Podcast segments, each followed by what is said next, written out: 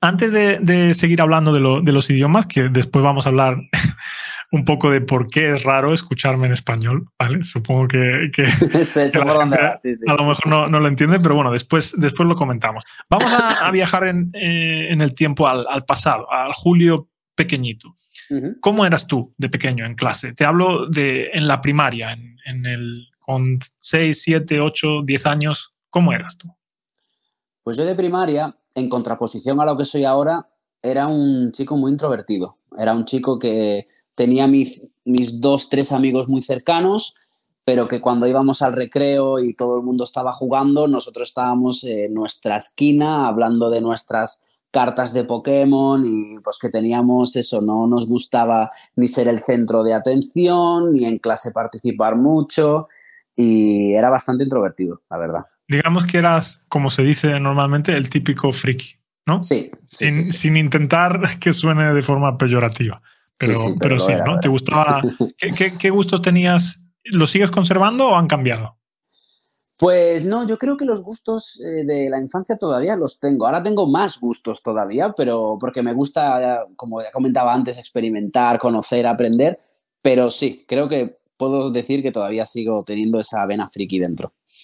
Y a lo, largo de tu etapa, por ejemplo, en el instituto, ¿no? Es un gran cambio. Eh, ¿Sientes que también conllevó un gran cambio de personalidad pasar del colegio al instituto en tu caso?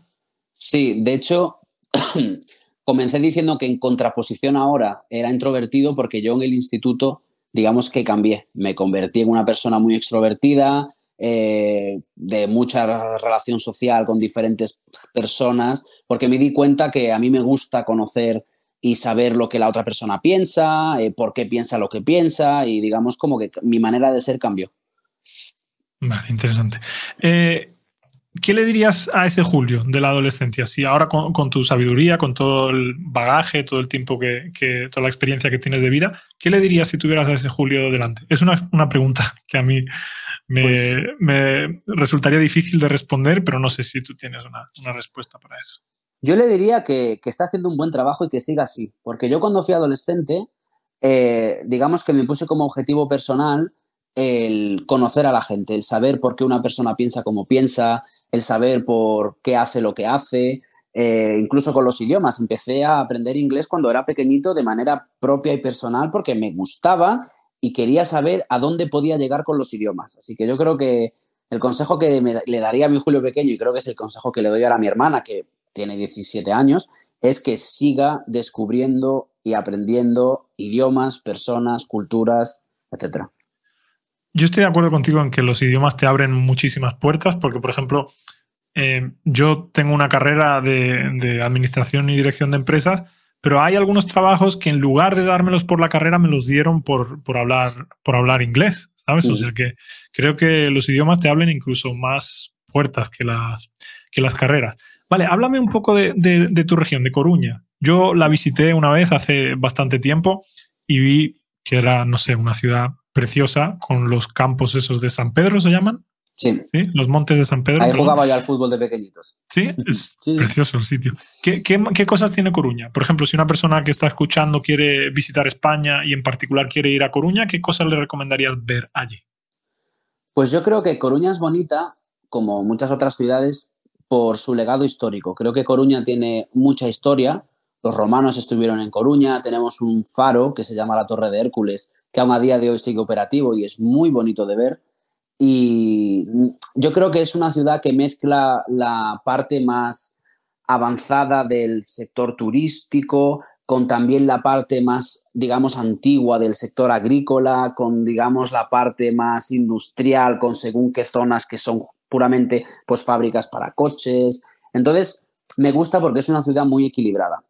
Una recomendación que doy es que llevéis eh, chubasquero y paraguas porque llueve mucho. Llueve en muchos días del año. Yo, de hecho, siempre que voy allí, eh, porque actualmente no resido en Coruña, llueve y ese es mi consejo, pero creo que es una ciudad muy bonita de ver y se come muy bien.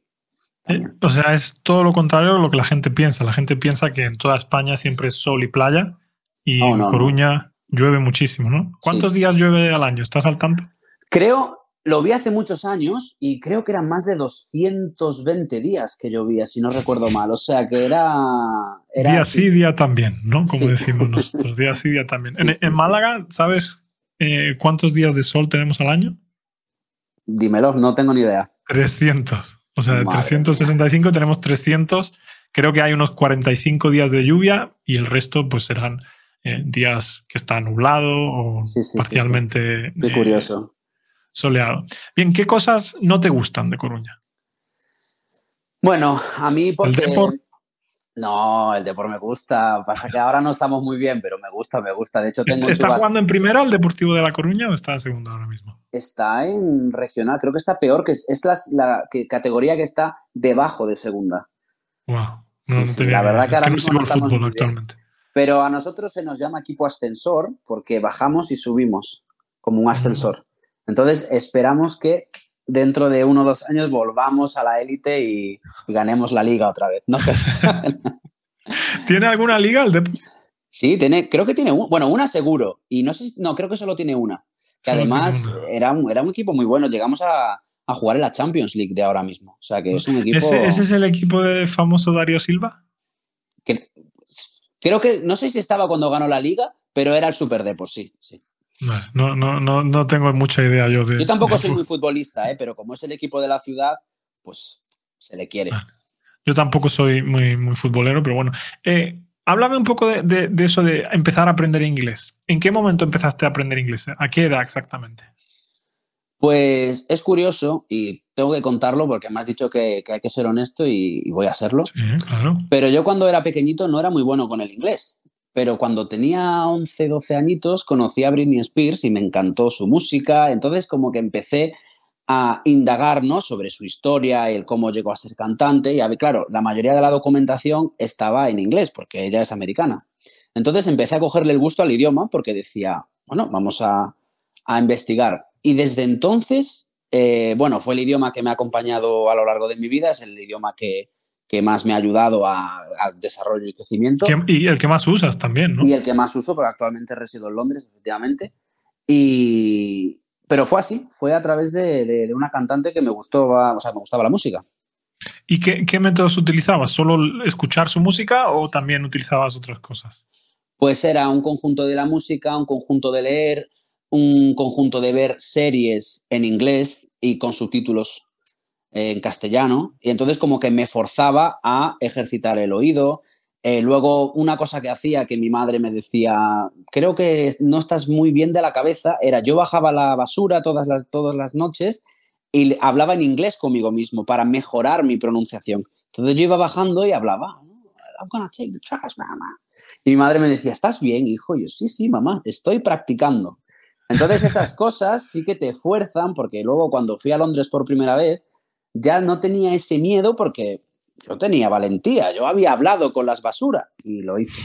Así que esos fueron mis trucos. Yo, recuerdo que la primera vez que te vi pensé eso, pensé, joder, qué nivel de inglés tiene más, más bueno, porque yo cuando llegué, o sea, nosotros nos conocimos, ¿dónde nos conocimos? Para que el que no... Nos conocimos en Lincoln en 2014, en el Reino Unido. En 2014, exactamente. Y, y cómo era, o sea, cómo era mi inglés en aquel momento. Ahora sigue sin ser excelente, pero es mucho mejor que, de lo que era, ¿no? Era muy bueno. Era muy bueno, era muy bueno. Mejoramos mucho en el Erasmus, ¿eh? Y yo creo que vas a contar la, anécdota que, está, que estoy esperando. Eh, hemos mejorado mucho. Yo creo que tú y yo mejoramos muchísimo, por eso que, quiero que cuentes tú. Pero era bueno, la verdad que.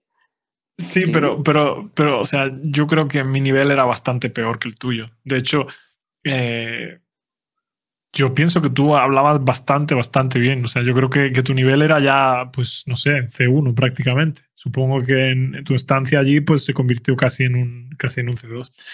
Eh, pero bueno, cuenta tú eso. ¿qué, por, qué ¿Por qué tú y yo, en el día a día, o mejor dicho, qué lengua utilizamos tú y yo en el día a día cuando hablamos por WhatsApp, cuando nos llamamos por teléfono, cuando... Eh, ¿Qué lengua utilizamos tú y yo? Pues el inglés, sorprendentemente yo creo que para muchos, y a día de hoy sigue siendo así, es raro escucharte en castellano, aunque tienes una voz muy bonita. Gracias. Pero es raro, es raro para mí porque, bueno, lo puedo contar yo, ¿me dejas? Sí, cuéntalo, cuéntalo. ¿Por qué, habla, ¿por qué un gallego y un andaluz hablan en inglés en lugar de utilizar el español?